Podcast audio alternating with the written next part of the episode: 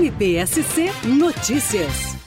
No júri de quarta-feira, que envolve o homicídio de Flávia Godinho, a tese que o Ministério Público vai trazer é a de que houve a prática de homicídio qualificado, são várias qualificadoras contra Flávia Godinho, além da tentativa de homicídio contra o neonato, e também alguns crimes conexos, como subtração de capazes, parte suposto, fraude processual, ocultação de cadáver.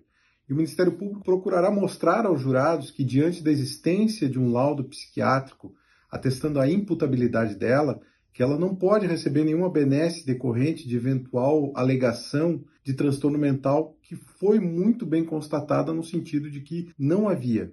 Portanto, o Ministério Público também defende aí que não seja acolhida pelos jurados nenhuma espécie de tese de inimputabilidade ou mesmo semi-imputabilidade que provocaria na prática uma verdadeira impunidade de Rosalba. MPSC Notícias, com informações do Ministério Público de Santa Catarina.